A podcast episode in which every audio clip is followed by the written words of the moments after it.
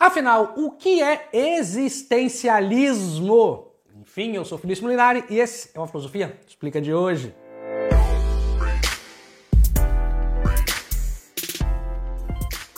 Uma das correntes mais influentes do século XX e ainda muito influente no século XXI, o existencialismo fez várias escolas filosóficas, influenciou várias pessoas e é, com certeza, junto com outras escolas, como hermenêutica, fenomenologia, mais influentes também no Brasil.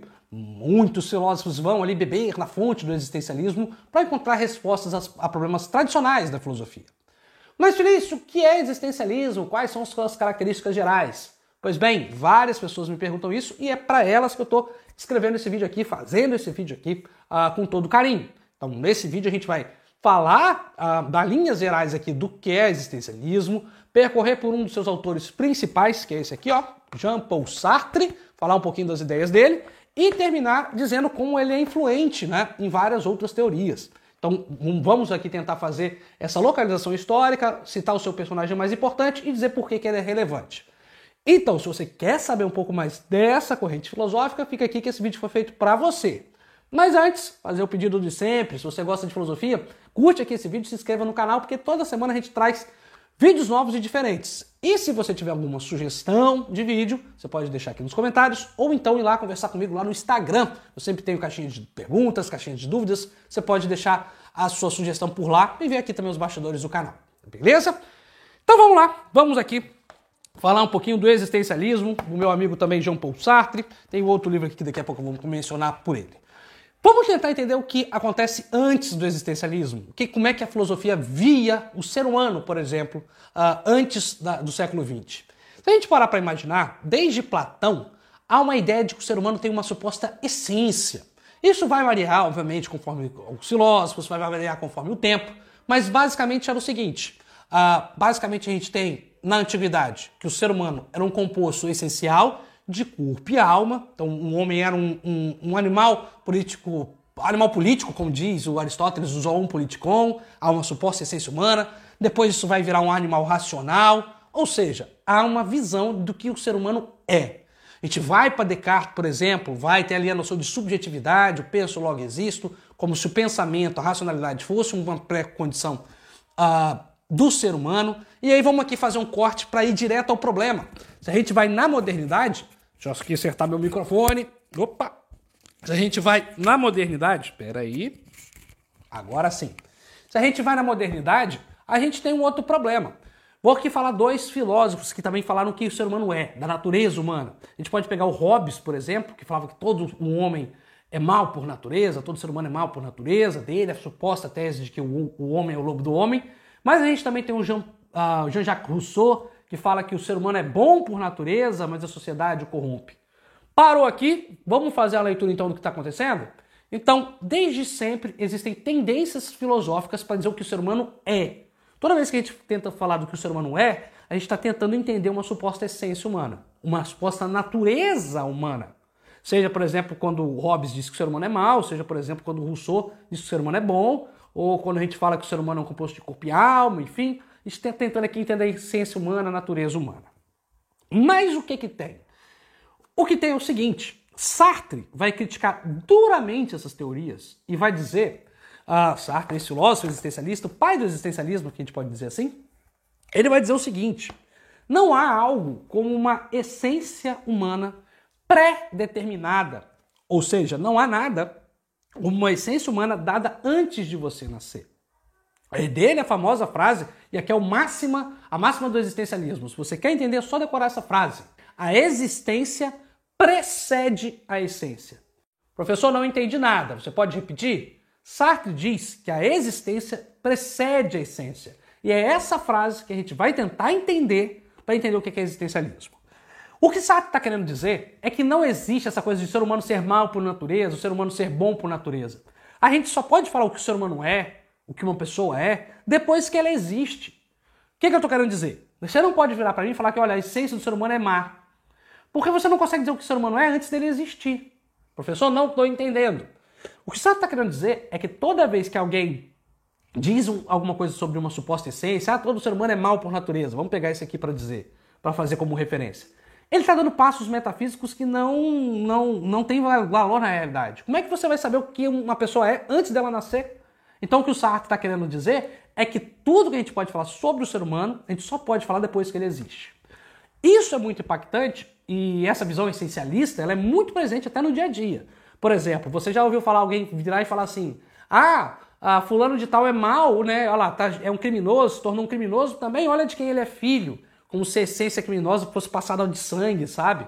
Então isso também não existe. Ah lá, fulano de tal ah, virou um, um, um, sei lá, uma pessoa violenta, mas olha de quem ele é filho, né? Como se também a criação determinasse o que a pessoa é. Então, o que o Sartre está querendo dizer aqui é que nem a criação, ah, antes da existência, muito menos ah, uma natureza biológica, não há um determinismo biológico que vai dizer que você vai ser assim, que você vai ser assado. Nada, nada determina o que você vai ser.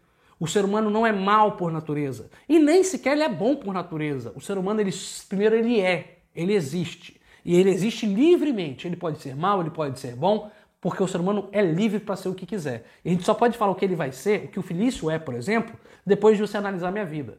Antes de eu nascer, não adianta você falar que eu sou mal, não. Pô, nem nasci. Então é isso que o Sartre quer apontar. Por isso que ele fala que a existência precede a essência. Você pode até falar de uma essência aqui do Felício, do que o Felício é, mas isso só pode acontecer depois que eu existi, que eu vivi, depois de notar a minha existência. Então a existência vem antes de uma suposta essência. E mais, e mais, para Sartre, essa existência é de fato livre. Ou seja, tudo que eu fiz foi minha responsabilidade. Eu escolhi fazer. Eu escolhi fazer. Então eu não posso botar culpa, ah, eu agi assim porque isso foi uma herança hereditária que alguém dos meus pais. Negativo.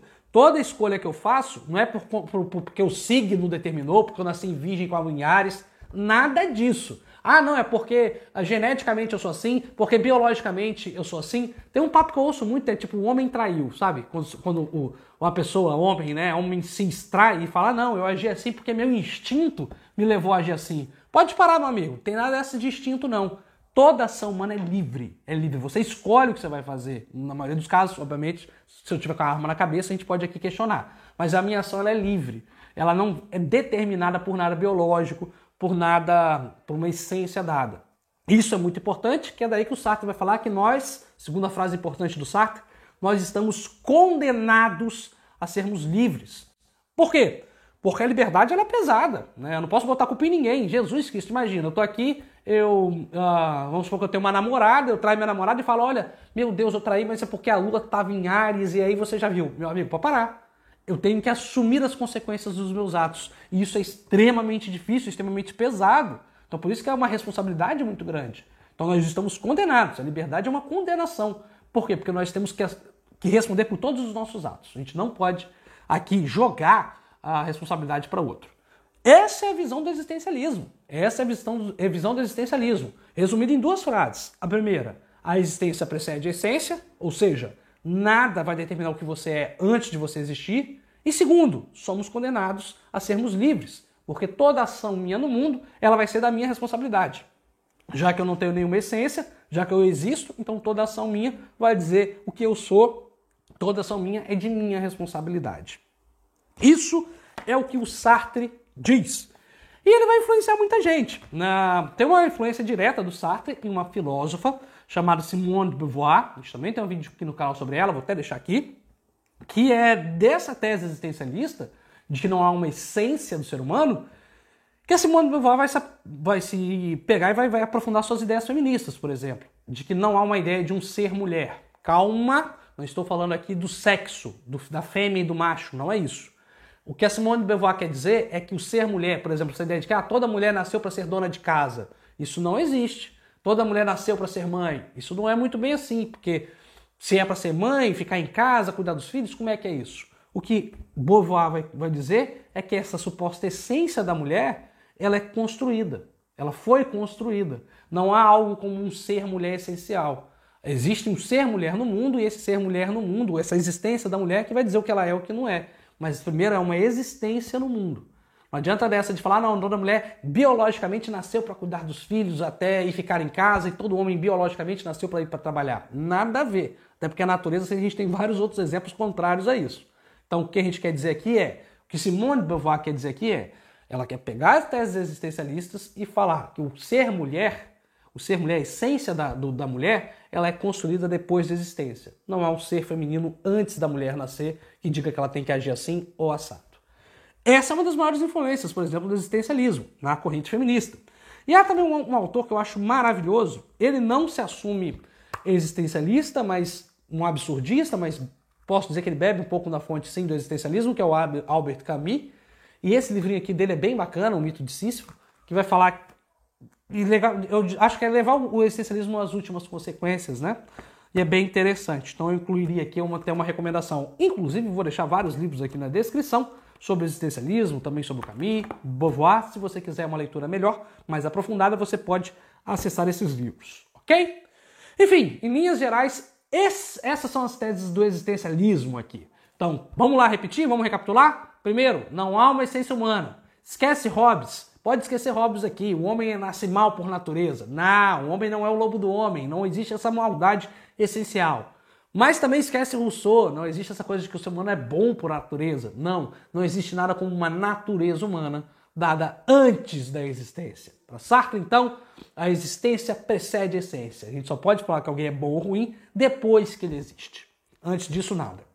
E aí nós temos a segunda tese, que é a seguinte: já que nós primeiro existimos para depois termos uma essência, todas as nossas ações são livres. Somos condenados a sermos livres porque a gente não pode transferir a responsabilidade ah, das nossas ações para ninguém. Ah, mas eu agi assim porque eu estava bêbado. Tá, mas ninguém te obrigou a beber, meu amigo. Então você escolheu beber. Então não adianta você transferir a culpa. Ah, mas é porque meu signo estava assim. Hum, pode parar. Ah, porque estava no sangue, está no meu sangue, é minha genética. Não, não, não, não, não. Você é responsável pelos seus atos. Por isso, a responsabilidade é um fardo muito grande que a gente tem que lidar, toda a humanidade tem que lidar e encarar o mundo com muita, muita seriedade. Ok? É isso. Espero que você tenha gostado do vídeo. E se gostou, não se esqueça de curtir e se inscrever no nosso canal, porque como eu disse, toda semana nós temos aqui dois vídeos novos para você. É isso, vou ficando por aqui. Tchau, tchau. Até a próxima.